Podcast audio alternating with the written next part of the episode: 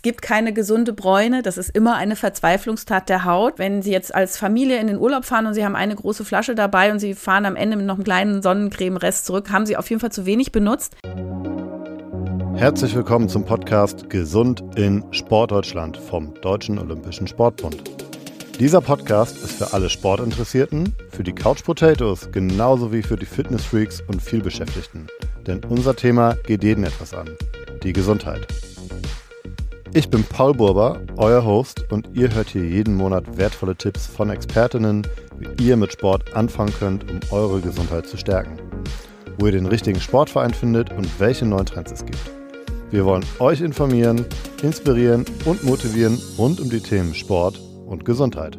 Wir hatten letztes Jahr bei Gesund in Sportdeutschland schon eine Episode zum Thema Sport bei Hitze. Die ist super gut angekommen und jetzt geht es um ein ähnliches Thema. Denn, wer kennt es nicht? Ihr kommt vom Sport oder seid im Sommerurlaub und habt einen dicken, fetten Sonnenbrand. Warum das so gefährlich ist und wie ihr euch schützen könnt, darüber haben wir mit Dr. Jael Adler gesprochen. Dr. Adler ist unter anderem Hautärztin und hat ein paar richtig spannende Informationen und Text zum Sonnenschutz beim Sport mitgebracht. Außerdem könnt ihr sogar mit eurer Ernährung zum persönlichen Sonnenschutz beitragen. Super aktuelle Folge, passend zur Jahreszeit. Und am Ende der Episode könnt ihr sogar noch was gewinnen. Durchhören lohnt sich also. Los geht's. Frau Adler, Frau Dr. Adler, schön, dass Sie heute da sind. Ähm, und ich muss Ihnen eine Frage stellen, die wir allen unseren Gästen und Gästinnen äh, zu Anfang dieses Podcasts stellen. Haben Sie sich heute denn schon bewegt? Ich habe heute einen fast freien Tag und deswegen habe ich erstmal ein bisschen geschlafen. und bewegt wird heute am späten Nachmittag. Den freien Tag haben sie sich bestimmt verdient. Äh, jetzt haben wir aber erstmal ein bisschen Arbeit vor uns. Es soll nämlich heute um das Thema Sonnenschutz bei Sport und Bewegung gehen. Ähm, sehr spannendes Thema, glaube ich, auch gerade, weil jetzt wieder die Sommersaison schon nicht mehr anfängt. Die ist ja schon äh, wirklich mitten, wir sind mittendrin in der Sommersaison und die Sonne scheint wieder und die UV-Strahlen und so weiter. Ich glaube, da gibt es auch ein paar Mythen, über die wir sprechen müssen. Trotzdem wollen wir erstmal nochmal Sie kennenlernen. Sie sind Hautärztin ähm, und sind aber auch in den Medien aktiv. Äh, wie kommt das zusammen? Wie sind Sie dahin gekommen, wo Sie heute sind? Genau, also meine volle Berufsbezeichnung ist Ärztin für Haut- und Geschlechtskrankheiten, Venenheilkunde und Ernährungsmedizin. Und das mit Absicht, denn ich mag es gerne, nicht nur die Haut anzugucken mit ihrer Oberfläche, sondern so einen ganzheitlichen Blick zu haben. Die Haut hängt nämlich an allem dran, was uns ausmacht. Also natürlich auch an der Umwelt, am Klima, an den Mitmenschen. Ähm, und im Inneren sind es die Hormone, sind's, ist die Darmflora, die Mikronährstoffe, ist die Organgesundheit, die Psyche und die Sexualität. Und wenn man eine gute Hautärztin sein will, muss man das alles irgendwie auch im Blick haben. Und äh, mich hat schon immer interessiert, über den Tellerrand meines einen Fachs hinaus zu schauen. Und so ist die Medizin im Grunde jetzt das, wo ich mich zu Hause fühle. Und meine Medienaktivität dient dazu, im Austausch zu sein, zum Beispiel mit Menschen wie mit Ihnen, die mir kluge Fragen stellen, die mich wiederum inspirieren, die ich in meine Sprechstunde bringe und auch die Fragen meiner Patienten trage ich gerne nach außen, denn das, was die Patienten interessiert, interessiert auch vielleicht die Leute, die jetzt nicht gerade meine Patienten sind. Jeder hat Recht auf Gesundheitskompetenz oder Gesundheitswissen und darum ist es schlecht bestellt. Das zeigen Studien. Über die Hälfte der Deutschen kennt sich wirklich nicht so gut aus mit dem Körper. Und wenn man kein Körperwissen hat, kann man nicht gut vorbeugen. Und das ist meine Mission, Menschen gesund zu halten, präventiv, aber dann auch zu heilen, wenn was ist und insgesamt uns allen äh, ja die Zeit, die wir auf dieser Welt haben, irgendwie mit Lebensqualität und Gesundheit ähm, besser ja da, dafür zu sorgen, dass es allen irgendwie gut geht. Und ich bin glücklich, wenn ich das machen kann und die Medien kann man nutzen als ja Kommunikationsmittel, als Transportorgan. Und als ich ähm, sehr jung war, wollte ich Schauspielerin werden und ähm, Journalistin und dann habe ich aber Medizin gemacht aus verschiedenen Gründen, bin Hypochonderin. Also ich dachte, wenn man Medizin studiert, dann lernt man alle Tricks und Kniffe, wie man nie krank wird und vielleicht auch nie stirbt. Und habe dann natürlich festgestellt, dass das gar nicht so einfach ist und ähm, dass es wahrscheinlich jeden trifft und dass es Krankheiten gibt, von denen man noch gar nicht geahnt hat, dass es sie gibt. Aber man sieht doch, und das zeigen auch die Daten, 10 bis 30 Prozent unserer Gesundheit und Langlebigkeit sind nur durch die Gene bestimmt und 70 Prozent haben wir quasi selber in der Hand. Und da gehört alles Mögliche dazu, so zum Beispiel ja auch der Sport. Und deswegen benutze ich so gerne die Medien, weil das ist ein tolles Kommunikations- und ja, ähm, Gesprächsfeld und da nutze ich die sozialen Medien, natürlich meine Bücher, das Fernsehen, Radio und Print und überall, wo man die guten Nachrichten verteilen kann, da wird dann geredet und geschrieben. Und da sind wir sozusagen auf der gleichen Mission. Auch wir versuchen ja mit dem Podcast ähm, ja, Menschen, die äh, in Sportdeutschland unterwegs sind, zu Bewegung und äh, Sport zu motivieren und zu inspirieren, aufzuklären, um dann dadurch ein gesünderes Leben zu führen. Und ich könnte jetzt hier viele kluge Fragen stellen, da gebe ich mir auch Mühe, versprochen. Müsste ich aber gar nicht unbedingt, weil ich könnte zum Beispiel auch Ihr Buch lesen. Das ist nämlich ein aktueller Spiegel-Bestseller, der heißt Genial Vital. Worum geht es in diesem Buch? Da geht es äh, darum, Menschen Körperwissen zu vermitteln, das sie länger jung und gesund hält. Das heißt, äh, Genial Vital, wer seinen Körper kennt, bleibt länger jung. Und das ist ein Ritt oder eine Reise von den Zellen durch alle Organe. Und ich zeige, wie die Zellen altern durch wie viele Faktoren und was man aber auch immer im Einzelnen schon tun kann, selber tun kann, unabhängig werden von den Ärzten und vom Gesundheitswesen. Und dann, was ähm, die Organgesundheit anbelangt, also wie schütze ich meine Knochen, wie baue ich meine Muskulatur auf, dass sie mich durchs Leben trägt, wie sieht's aus mit der Schilddrüse, mit der Bauchspeicheldrüse, natürlich auch mit der Haut, mit dem Blut, mit dem Immunsystem, mit dem Gleichgewichtssystem und, und, und dem Gehirn. Und also es ist wirklich ein ganzes großes Buch und ich habe auch, ich bin ja klug, aber nicht so klug. Ich habe natürlich auch Kollegen gefragt, die mal diese Kapitel auch Korrektur gelesen haben, um zu gewährleisten, dass wirklich alles stimmt und auf dem neuesten Stand der Wissenschaft ist und nicht irgendwelche alten Hüte, die ich vielleicht selber mal gelernt habe, die sich überholt haben. Aber durch diesen Podcast, der ja, den ich mache, der interdisziplinär ist und auch durch meine Patienten, die ja eben nicht nur ihre Haut mitbringen, sondern alle Organe, ähm, habe ich schon Kontakt wirklich zu allem, was uns äh, unsere menschliche Gesundheit anbelangt. Und von daher äh, fand ich das wichtig und auch ja eigentlich total spannend für mich und für die Leser, den ganzheitlichen Blick zu wagen. Und wenn man jetzt sagt, ich will was für mich tun, dann ist es eben einerseits die großen Vitalhacks, die auch in dem Buch vorkommen, also sowas wie Schlafen und wie gesunde Ernährung und wie Kaffee trinken und wie Sport und Bewegung. Aber es geht eben auch um individuelle Schwächen. Ne? Nicht jeder altert ja gleich. Wir altern vielleicht, äh, haben wir graue Haare, aber noch ein ganz glattes Gesicht. Oder äh, die Schilddrüse ist schon äh, ziemlich verknubbelt, aber die Gelenke sind noch richtig stark. Oder jemand hat äh, Demenz, aber der Körper macht's noch oder umgekehrt. Also es gibt eben individuelle Schwächen und ähm, die sollte man kennen, beziehungsweise für die, da haben die Menschen Interesse, mehr zu wissen, um sich etwas besser zu schützen. Also zum Beispiel eine Schilddrüse schafft man gesünder, indem man Jodsalz isst und indem man Selen isst. Selen ist auch in Paranüssen, von denen sollte man aber nicht mehr als zwei essen, weil die eine häufig natürliche Radioaktivität anreichern. Und solche Tricks und Kniffe, die sollte einfach jeder kennen. Und ich arbeite eben auch sehr gerne über die Ernährung als Ernährungsmedizinerin und über die Darmflora. Es gibt Tipps, was man selber messen lassen kann im Blut von den Hausärzten oder den Präventionsmedizinern und wie man dann darauf reagiert und welche äh, Nahrungsergänzungsmittel auch vielleicht sinnvoll sind und welche aber auch nicht sinnvoll sind. Mündig werden sollen die Leser. Mündig werden, sehr, sehr schönes Stichwort. Ähm wirklich einen Rundumschlag. Ich muss zugeben, ich habe es noch nicht gelesen, aber ich werde es ich lesen. Ich stelle keine Testfragen, keine Sorgen. weil länger jung und gesund bleiben, das will doch, glaube ich, jeder. Und ähm, das passt eigentlich auch ganz gut zur heutigen Folge, weil es soll um das Thema ja, Sonnenschutz gehen. Ich glaube, jeder weiß, Sonnenschutz ist wichtig. Das hat jeder schon mal gehört. Eincremen und so weiter. Da wollen wir jetzt gleich drüber sprechen. Und Sie haben es vorhin schon gesagt, Bewegung folgt heute im Laufe des Tages noch bei Ihnen. Ich weiß nicht äh, genau, wie der Himmel bei Ihnen aussieht. Bei mir ist es gerade ja, blauer Himmel. Äh, die Sonne scheint schon kräftig und wir nehmen am Morgen auf. Ähm, wann werden Sie Sport machen und wie werden Sie sich ganz persönlich äh, vor der Sonne schützen? Also meine Sporteinheit ist für heute Nachmittag geplant, wenn ähm, es ein bisschen weniger sonnig ist, aber nicht deswegen. Also ich würde zu jeder Tageszeit Sport treiben, je nachdem, wie es gerade in den Tag passt. Aber ich versuche tatsächlich jeden Tag mich zu bewegen. Es muss nicht immer Sport sein, aber mindestens eine Stunde Bewegung ist auf jeden Fall gut. Und äh, heute werde ich wahrscheinlich draußen ein bisschen funktionelles Training machen, ein bisschen Kraft, so. Ähm, am Wochenende werde ich joggen gehen. Und ich schütze mich immer vor der Sonne. Als Hautärztin ist das quasi eine Berufskrankheit, weil ich halt jeden Tag auch die Folgen sehe, wenn man zu viel Sonne gehabt hat. Wie gesagt, es gibt Dinge, die hat man nicht im Griff, aber Sonnenschutz hat man im Griff. Und ich nehme Sonnencreme, äh, und zwar auch mit einem hohen Lichtschutzfaktor. Ich bin hellhäutig. habe auch Sommersprossen und grüne Augen.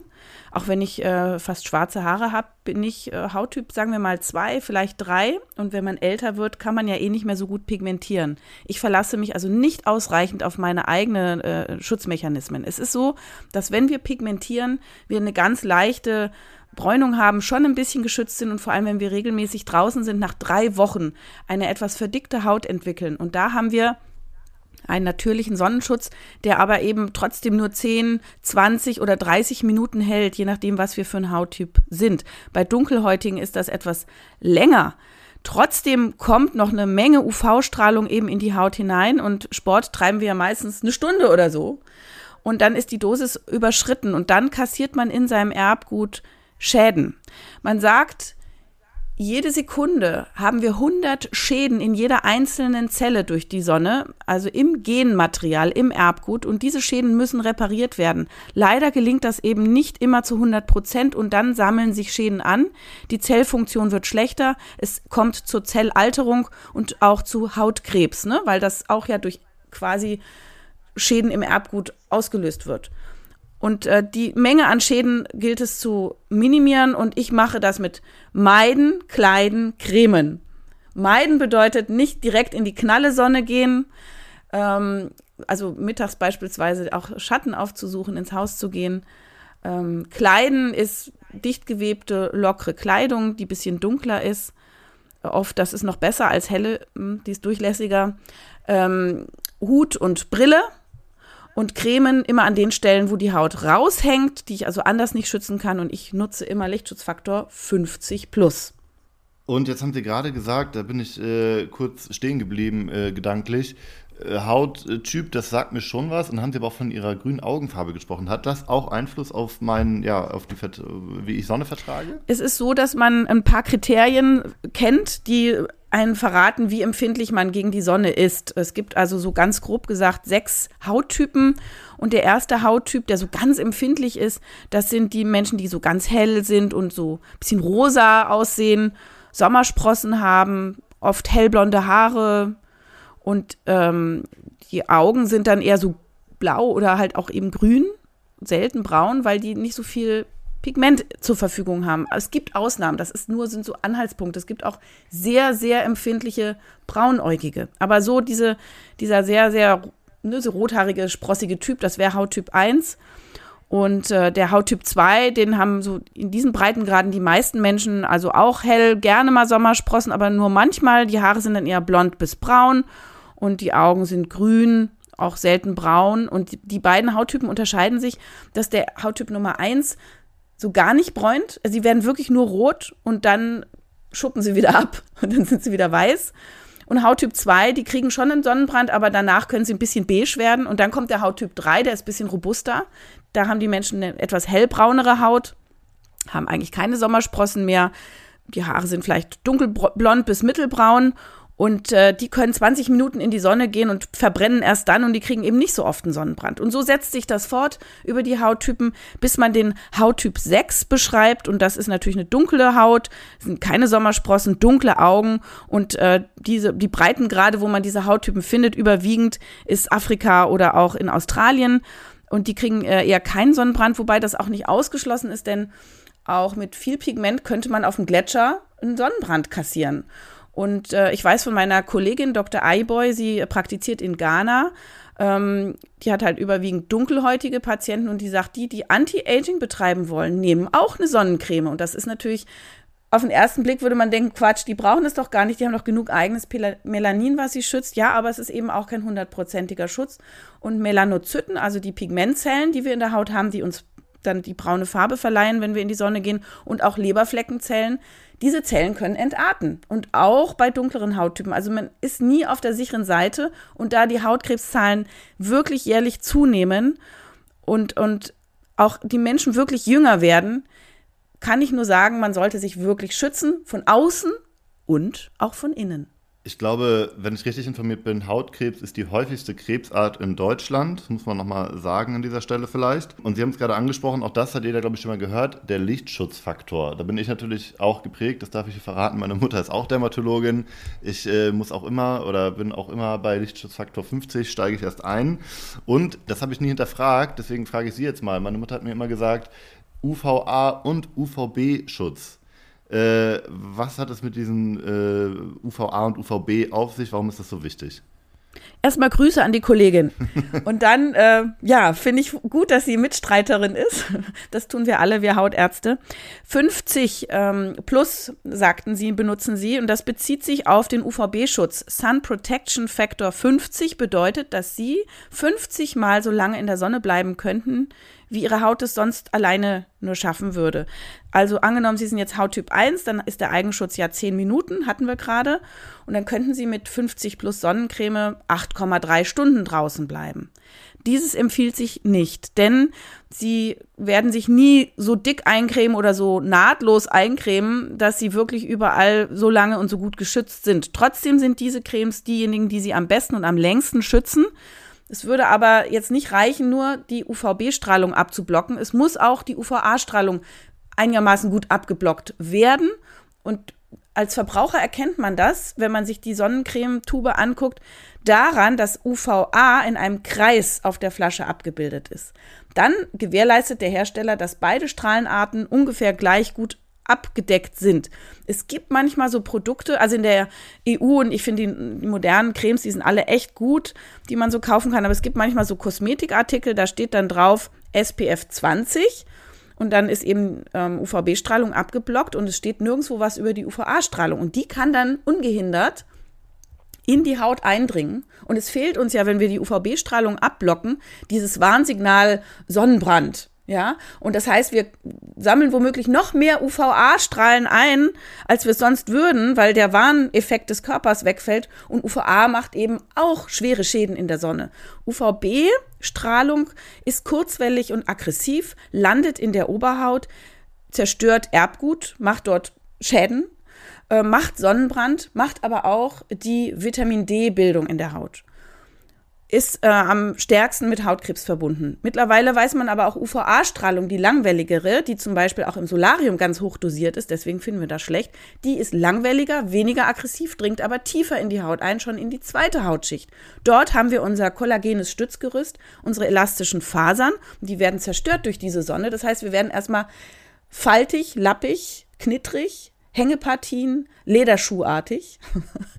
und äh, außerdem äh, entstehen freie Radikale und diese schädigen Gewebe und auch indirekt dann das Erbgut und können eben auch zu Hautkrebs führen. Beide Strahlenarten sollte man also nicht zu viel abbekommen. Also neben der gesundheitlichen, dem gesundheitlichen Risiko auch wirklich optisch das Gegenteil von jung bleiben und jung sein, nämlich lapprige Haut. Genau, und manchmal erreicht man Menschen leider nur über, diese, über dieses Altersthema und nicht über das Gesundheitsthema, aber Hauptsache man erreicht sie. Und ähm, bei meinen Lesungen erzähle ich immer über Sportlerinnen und Sportler, dass das diejenigen Menschen sind, die am längsten gesund und jung und knackig aussehen, weil die natürlich durch den Sport ihre Reparaturmechanismen ganz stark hochfahren. Also beim Sport, das ist ja eigentlich ein Reiz, entstehen viele freie Radikale, weil der Stoffwechsel hochgefahren wird und der macht immer freie Radikale. Und diese aggressiven Moleküle sind auch gewebeschädigend. Aber der Sportler oder die Sportlerin hat es dann gut. Danach kommt es zur Reparatur, zur Überkompensation und dann werden nicht diese Schäden alleine weggeräumt, sondern auch der Stress mit dem Nachbarn, vielleicht der Feinstaub, vielleicht auch mal eine Krankheit und andere Stressoren, die uns jeden Tag quälen. Deswegen haben Sportler häufig ein jüngeres Erscheinungsbild und auch ihre Körperfunktionen sind jünger, messbar jünger. Das kann man bei den ganzen Biohackern online auch verfolgen, wie, ne, was die so, die zeigen das ganz anschaulich. Der, wir Otto Normalleute, wir würden das jetzt nicht messen, aber das kann man messen. Aber die Sportler, die nicht auf Sonnenschutz achten, die haben einen sehr ansehnlichen Körper. Die Organe funktionieren vielleicht gut, aber die Haut ist wahnsinnig knittrig und vorgealtert. Also es heißt, Sportler, die draußen Sport treiben, was super ist, weil das hat was mit Waldbaden, mit Naturatmen, mit Entspannung, mit Meditation, mit ätherischen Ölen, äh, Riechen äh, zu tun. Ähm, also das heißt, es ist wirklich auch ein Fest für die Sinne und auch ein Anti-Aging-Faktor. Aber die müssen eben gucken, dass sie ihre Haut nicht voraltern lassen. Und dann sind die natürlich, dann sind die die Sieger im Anti-Aging-Wettrennen. Das hört sich jetzt doof an, aber wenn man Sport in Fläschchen abfüllen könnte, wäre das wirklich das Anti-Aging-Mittel schlechthin. Kurze Auszeit, Sommer, Sonne, Sonnenbrand. Darum geht es ja auch im Podcast mit Dr. Adler. Und wir haben auch gerade schon über UVA und UVB-Strahlen gesprochen. Und was muss ich jetzt besonders beim Sport draußen beachten? Auch darüber sprechen wir gleich weiter im Podcast. Aber ich kann euch noch etwas ans Herz legen, nämlich das Programm Clever in Sonne und Schatten des Nationalen Zentrums für Tumorerkrankungen und der Deutschen Krebshilfe, die euch dabei hilft, ja mit den richtigen Tipps und Tricks die Haut beim Outdoorsport gut zu schützen. Kann ich euch wirklich ans Herz legen. Also erst den Podcast zu Ende hören und dann mal auf der Webseite von Clever in Sonne und Schatten vorbeischauen. Findet ihr unter www.cleverinsonne.de, alles zusammengeschrieben, also cleverinsonne.de. Alle wichtigen Infos findet ihr da zur Hautkrebsprävention. Link in den Show Notes. Erst den Podcast hören, dann draufklicken und jetzt geht's weiter. Genau, und deswegen hat der DOSB auch eine Kampagne, eine Initiative mit der Deutschen Krebshilfe, nämlich die Bewegung gegen Krebs. Also das steht erstmal fest, Bewegung ist eine gute Präventionsmaßnahme gegen Krebs. Auch wenn Krebs schon da ist, es hilft eben auch, wenn der Krebs mal, und das kann man ja nicht vermeiden, es kommt trotzdem leider manchmal dazu, dass gerade auch im, im, im Lauf des Lebens äh, altersbedingt Krebse entstehen. Aber manchmal haben es ja auch, Gott bewahre, Kinder und junge Menschen. Da ist man auch nicht dran schuld. Aber man weiß, dass man die Therapie besser verkraftet, wenn man sich bewegt und auch im Nachhinein ein Rückfallrisiko deutlich minimieren kann. Und deswegen ist Sport in der Prävention, aber auch eben in der sekundären und späteren Prävention sinnvoll. Und man hat sogar herausgefunden, wenn man 86 bis 96-jährige Menschen zum Muskeltraining animiert, auch wenn sie vorher total unsportlich waren, kriegen die noch einen Muskelzuwachs in diesem Alter von über 100 Prozent. Also es ist nie zu spät anzufangen. Was aber nicht präventiv ist, und davon möchten wir hier an dieser Stelle warnen, ist ein Trend. Ich glaube, wir alle kennen äh, aus dem Urlaub die Abdrücke von der Badehose, vom Bikini, vom Badeanzug. Äh, die, die, hat jeder mal. Und man wird ja auch gerne so ein bisschen braun. Ne? Das ist ja auch was Ästhetisches irgendwie. Und das muss man, da muss man auch darauf achten, dass man es wirklich auf eine gesunde Art und Weise macht. Was aber wirklich nicht gesund ist, ist ein Trend, ähm, der sogenannten Tan Lines, also auch über, übersetzt Bräunungsstreifen, ja, ähm, bei denen sich Sportlern, äh, Sportlerinnen und Sportler aktuell manchmal so ein bisschen betteln, als wäre das so eine, eine Auszeichnung. Ne? Man zeigt dann seinen Oberschenkel, weil man vielleicht lange auf dem Rad gesessen hat oder äh, seine Arme mit, ne, mit einem ordentlichen Abdruck. Man sieht weiße Schultern und braune Arme. Ähm, und das ist so eine Art ja, Wettkampf, gerade auch in den sozialen Medien. Sie haben ja gerade von gesund Bräunen gesprochen. Das sehen wir Hautärztinnen anders. Es gibt keine gesunde Bräune. Das ist immer eine Verzweiflungstat der Haut. Sie müssen daran denken, die Melanozyten, die Pigmentzellen in der Oberhaut, die sitzen da immer so alle paar Millimeterchen, also kleiner, viel kleiner beieinander. Äh, die sitzen da alle paar Abschnitte und geben Melaninpartikel ab an die Zellen, die gerade UV-Strahlung abbekommen. Und diese Melaninpartikel sind wie Sonnenschirme, schmeißen sich schnell vor die Zellkerne, um die vor den schädigenden Auswirkungen zu schützen ist natürlich kein 100% Schutz, ist aber wie eine Sonnencreme von innen. Und das wirklich nur, weil der Körper gerade misst, oh Gott, oh Gott, oh Gott, Schäden, Schäden, Schäden. Und dann gibt es ähm, erstmal so eine Verzweiflungsmelaninpartikelausschüttung.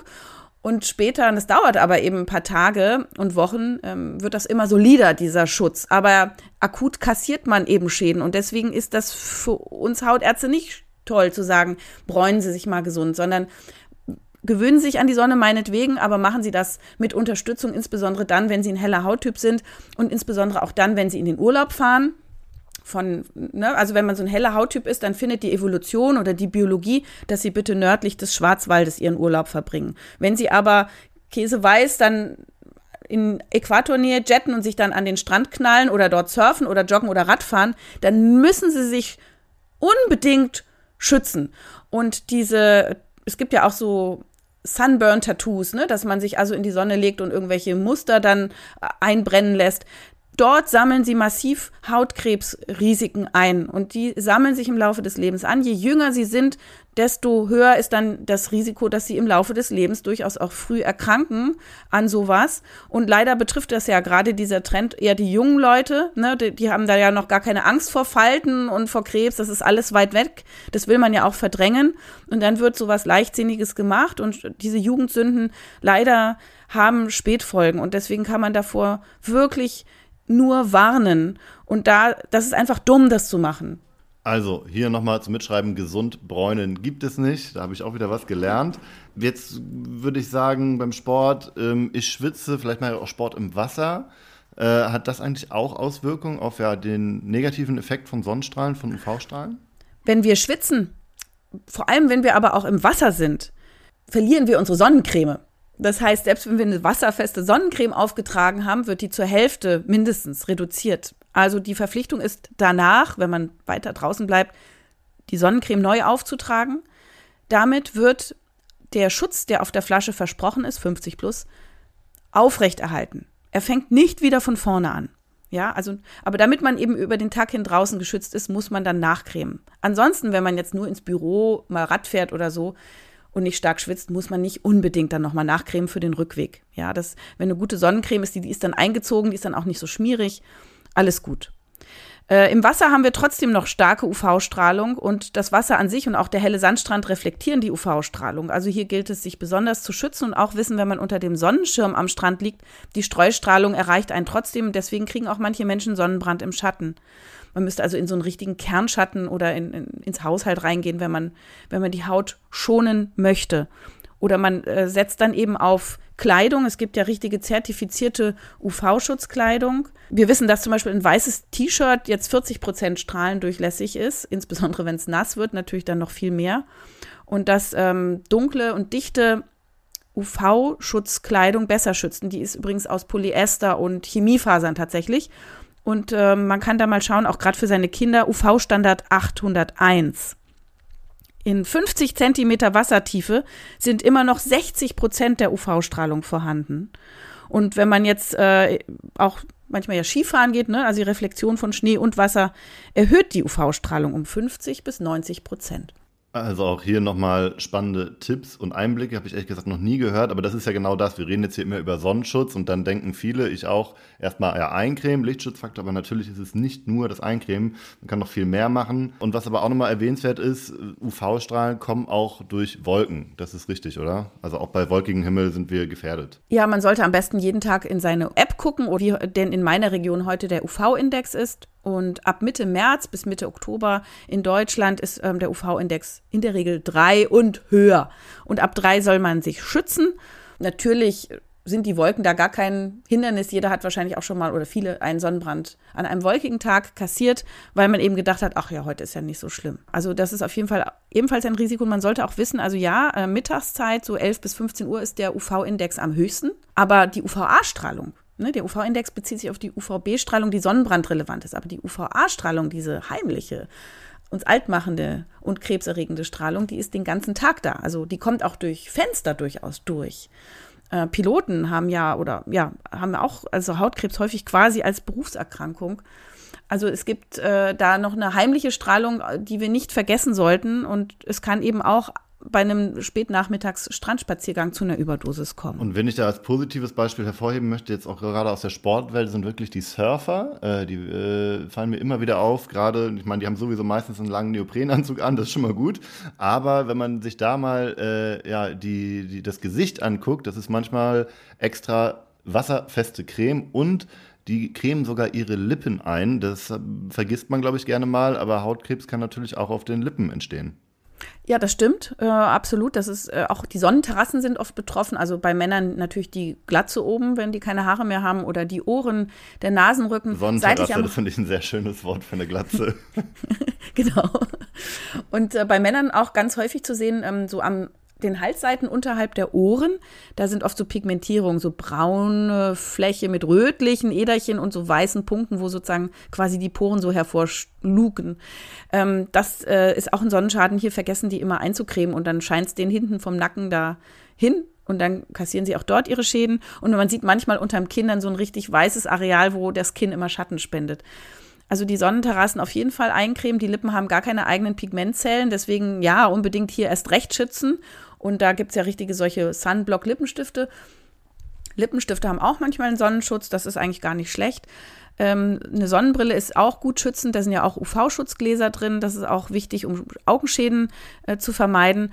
Und von der Menge her ist es so, dass wenn wir nackig oder im Badehose, Bikini an den Strand gehen oder uns draußen in die Sonne knallen, brauchen wir ungefähr anderthalb bis zwei Schnapsgläser voll Sonnencreme von der Menge her. Also viel mehr, als die meisten nutzen. Wenn Sie jetzt als Familie in den Urlaub fahren und Sie haben eine große Flasche dabei und Sie fahren am Ende mit noch einem kleinen Sonnencreme-Rest zurück, haben Sie auf jeden Fall zu wenig benutzt. Ähm, in Zahlen heißt das, man sollte zwei Milligramm Sonnencreme pro Quadratzentimeter Hautoberfläche auftragen, aber die meisten nehmen nur die Hälfte oder sogar nur ein Viertel. Ähm, es gibt auch noch vielleicht ganz schön zur Orientierung eine Fingerlänge fürs Gesicht äh, von der Sonnencreme. Man kann auch gucken, welches Produkt liegt mir denn. Also es gibt ja ganz verschiedene Sonnencremes. Ähm, für Sportler ist es ganz schön, nicht so eine fettige, schmierige, klebrige Creme zu nutzen, sondern diese modernen, leichten Fluids oder Gelcremes, die nicht mehr in die Augen kriechen, die man aufträgt und die weg sind dann. Dann schwitzt man darunter auch nicht, kriegt auch nicht diese Hitzepickel, kriegt also keine Kosmetikakne im Nachhinein und ist wirklich, wirklich gut geschützt. Und gerade bei solchen Herausforderungen für die Haut würde ich fast immer sagen, dass man da auf Apothekenprodukte äh, durchaus zurückgreifen sollte. Zumindest gibt es da eine gute Beratung und es gilt auch weniger ist mehr. Also un unnötige Substanzen wie zum Beispiel zu viel Duftstoff oder sowas sollte da gar nicht drin sein. Das braucht man nämlich gar nicht. Duftstoffe können ja auch mit der Sonne reagieren. Und wenn man empfindlich ist und zu Sonnenallergie neigt, sollte man erst recht eine Sonnencreme mit hohem UV-Schutz nehmen, auch UVA unbedingt im Kringel abgebildet und dann extra ein Produkt für Sonnenallergiker, wo dann eben nicht so ähm, Risikosubstanzen drin sind, die mit der Sonne reagieren können. Menschen mit einer Akne nehmen ebenfalls was ganz Leichtes, ganz ohne Fette. Die Fette sind auch oft das, was in einer Creme reagiert mit der Sonne für eine Sonnenallergie oder eine Mallorca-Akne. Leute mit einer Neurodermitis dürfen natürlich eher wieder was nehmen, was die Haut auch pflegt und ein bisschen rückfettet. Menschen mit einer Angst vor chemischen Filtern, die ich übrigens nicht so begründet finde, denn die sind geprüft in der EU, zumindest die Produkte, die sind auf jeden Fall immer das kleinere Übel. Aber Menschen, die das halt trotzdem nicht wollen, äh, die können ja auf mineralischen Schutz zurückgreifen, also Puderpartikel in Creme. Das sind oft fettigere Produkte, finde ich beim Sport persönlich nicht immer so angenehm, aber gerade bei Kindern oder wenn es einem egal ist, total okay. Diese Puderpartikel sind wie Sonnen, Sonnenschirme, die sich auf die Haut drauf liegen und das legen und das ähm, Sonnenlicht reflektieren.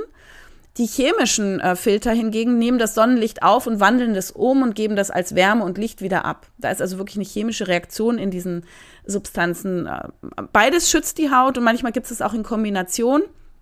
Manche Sonnencremes, die man so kauft, da sieht man aus wie so ein weißes Gespenst.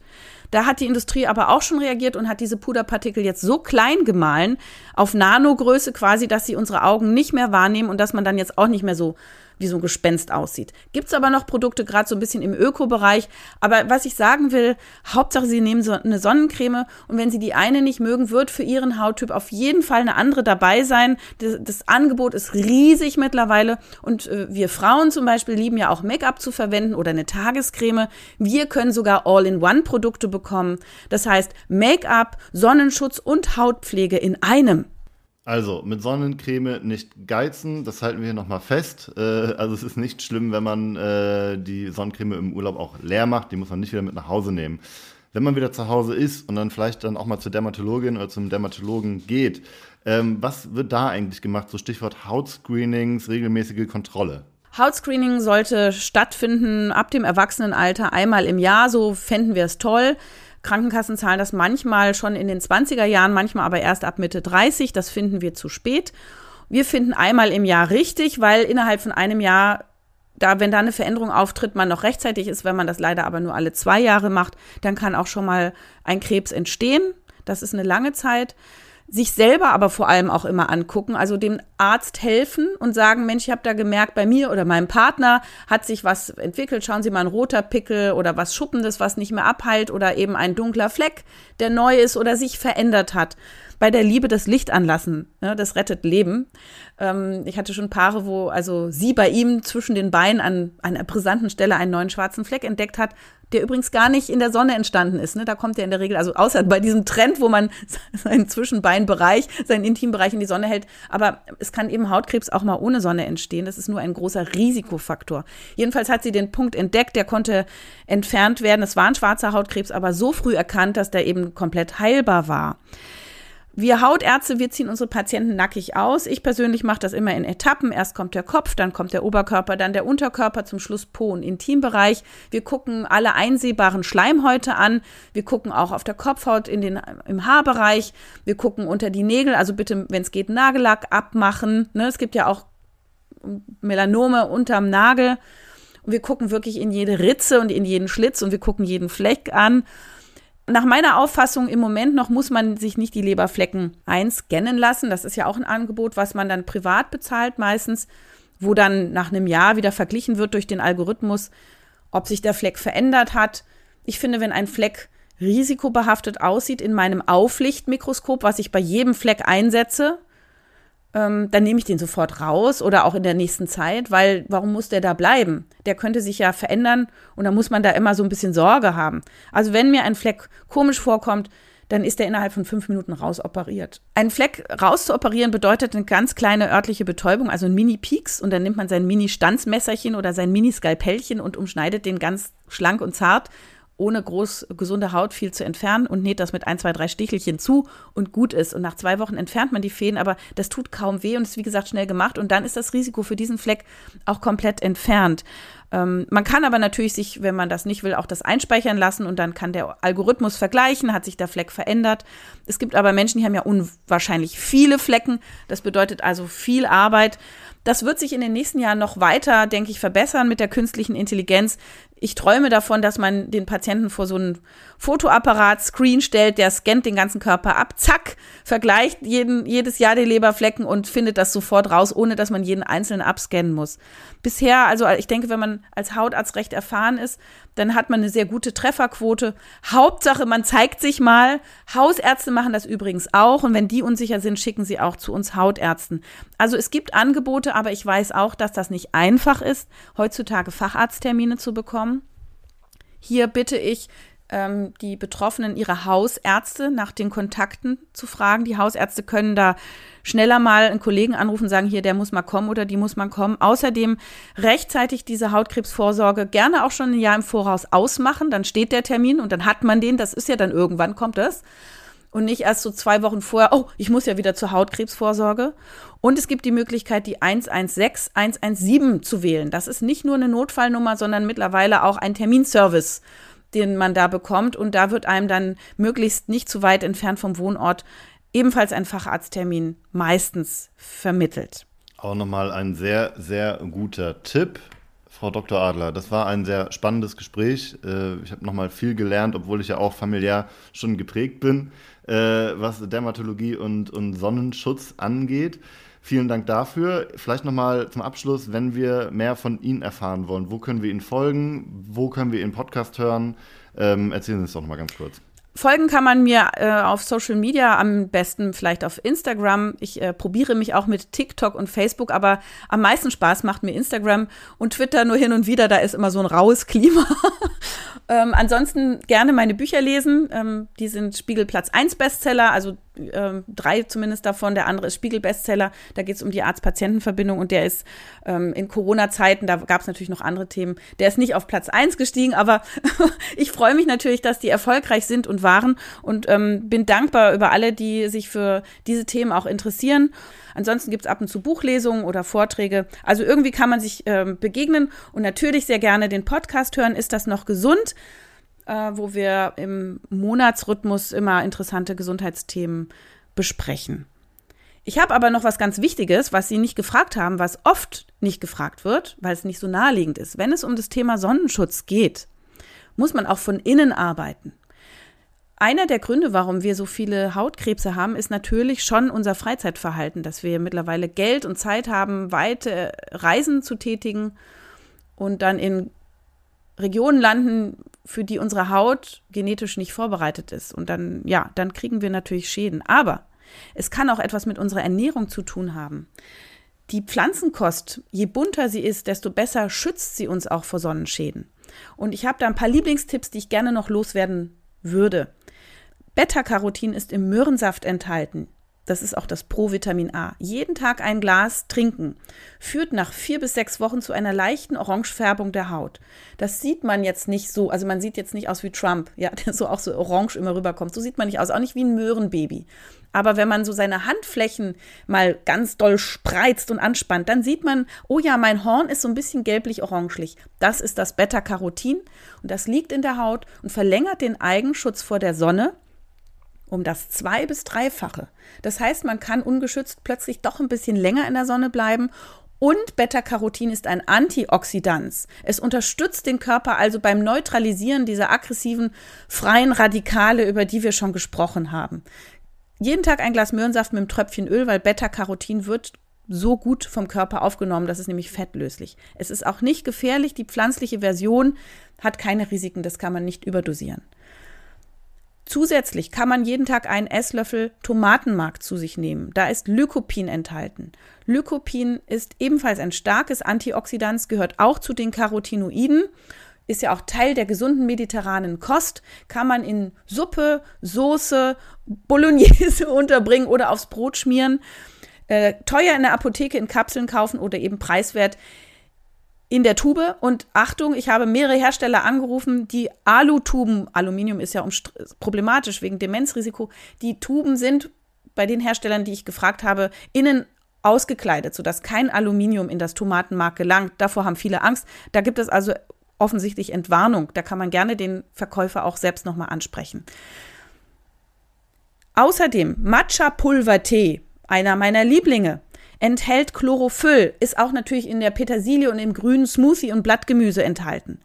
Chlorophyll hilft beim Kollagenaufbau. Ne? Kollagen geht kaputt in der Sonne.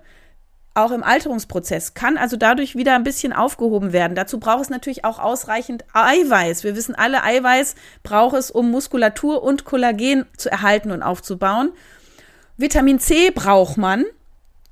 Und im Matcha-Pulvertee ist auch Epigallocatechingalat drin, ebenfalls ein guter Reparatur- und Schutzstoff, der den ganzen Körper fit hält und da auf natürliche Weise eben super gesund, auch in Studien belegt.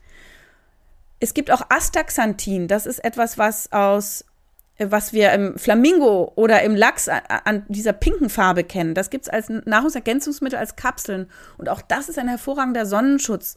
Und äh, es gibt eben Kapseln in der Apotheke zu kaufen, die so wie eine Art Sonnencreme von innen helfen. Die sind natürlich nicht 100 Prozent und auch nicht zu vergleichen, aber die Reise geht dahin, dass wir unseren Sonnenschutz essen und gerne, je bunter, desto besser, reichlich Pflanzenkost zu sich nehmen und bei besonderen Fragestellungen gerne mal gucken, ob diese Kapseln, die man auch in der Apotheke bekommen kann, vielleicht eine Unterstützung sind oder eine Hilfe auch bei Sonnenallergie das gerne schon ein paar Wochen vor der Sonnenexposition beginnen, damit die Haut eben schön durchgefärbt ist. Vitamin D wird in der Sonne gebildet. Wer das selber bilden will, hält Bauch oder Popo kurz in die Sonne, 10, 20 Minuten. Und dann bedeckt man diese Region wieder, aber bitte nicht im Gesicht oder über die Hände, denn da kassiert man zu viel Sonnenstrahlen. Da würde ich die Vitamin D-Bildung jetzt nicht selber machen. Am besten Blutspiegel messen lassen bei den Hausärzten. Zur Not selber bezahlen ist nicht wahnsinnig teuer. Gucken, wie liege ich vom Spiegel her. Ziel ist 30 bis 50 Nanogramm pro Milliliter. Das erreicht man auch durch Nahrungsergänzungsmittel, zum Beispiel 1000, 2000, vielleicht 3000 Einheiten am Tag. Gerne in Kombination mit K2. Das stärkt die Knochen noch ein bisschen besser und schützt auch die Gefäße. Das ist so die neueste Erkenntnis von den Präventionsmedizinern. Ähm, und wissen, dass nicht nur Vitamin D auch vor Sonnenschäden hilft zu schützen, wird in der Sonne gebildet und hilft auch, die Schäden ein bisschen zu bekämpfen, sondern auch Omega-3-Fettsäuren aus dem Fischöl helfen dabei. Stichwort wieder mediterrane Kost oder Nahrungsergänzungsmittel. Und ebenfalls hilft eine reichhaltige Darmflora, das weiß man auch. Also wiederum Pflanzenkost essen, ballaststoffreich essen, lösliche Ballaststoffe, zum Beispiel aus den Akazienfasern, bitteren Salaten, Wurzelgemüsen und probiotisch essen, also unpasteurisiertes Sauerkraut oder effektive Mikroorganismen, was die langlebigen Menschen auf Okinawa trinken. All diese Tipps, die rund um die gesunde Ernährung, auch übrigens bei mir im Buch Genial Vital stehen, die habe ich alle gesammelt und zusammengetragen, helfen alle super auch der Haut. Also da wirklich nochmal einen Blick hinwerfen. Es ist eine Maßnahme von außen nötig und eine Maßnahme von innen.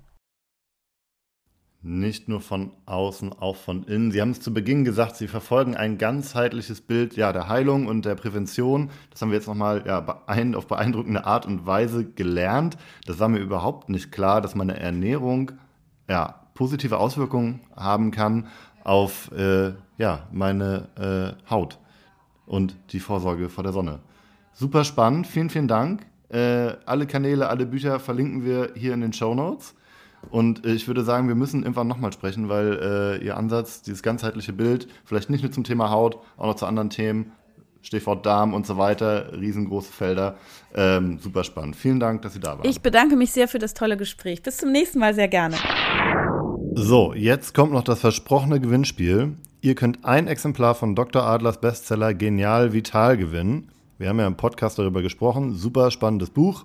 Alles, was ihr dafür tun müsst, kommt jetzt. Teilt einen Screenshot vom Gesund in Sportdeutschland Podcast auf Instagram, Facebook oder Twitter und verlinkt Sportdeutschland darunter. Ihr könnt zum Beispiel genau diese Episode in genau dieser Sekunde in eurem Podcast-Player screenshotten, egal ob ihr bei Spotify hört oder bei Apple oder sonst wo, oder ihr macht ein Foto von eurem Desktop, während ihr den Podcast hört. Das Gewinnspiel endet am 31.07.2023 und alle Teilnahmebedingungen findet ihr nochmal in den Shownotes. Viel Erfolg! So, das war es mit Gesund in Sportdeutschland für heute. Ich hoffe, euch hat die Episode gefallen. Wenn das so ist, dann lasst gerne ein Like da und abonniert den Podcast. Vielleicht habt ihr auch etwas Interessantes erfahren oder gelernt. Dann teilt den Podcast gerne mit Freundinnen, Kollegen oder in der Familie. Wenn ihr Fragen, Anregungen oder Feedback habt, dann schreibt uns gerne über die sozialen Medien. Ihr findet uns überall unter @sportdeutschland. An dieser Stelle noch ein kleiner Disclaimer. Wie im gesamten DOSB und übrigens auch bei der deutschen Sportjugend nutzen wir in diesem Podcast genderbewusste Sprache. Das versuchen wir immer einzuhalten und umzusetzen. Allerdings befinden wir und insbesondere auch ich uns dabei in einem ständigen Lernprozess und ich bitte euch zu entschuldigen, wenn uns die Verwendung genderbewusster Sprache gerade im Live-Gespräch mal nicht gelingt. Wir versuchen hier immer besser zu werden. Dieser Podcast wird von der Deutschen Sportmarketing produziert und wird inhaltlich vom DOSB verantwortet. Wenn euch gesund in Sportdeutschland gefällt, hört euch auch gerne mal Trainer in Sportdeutschland an alle Infos zu dem Podcast und auch zu allen weiteren Themen findet ihr auf dosb.de.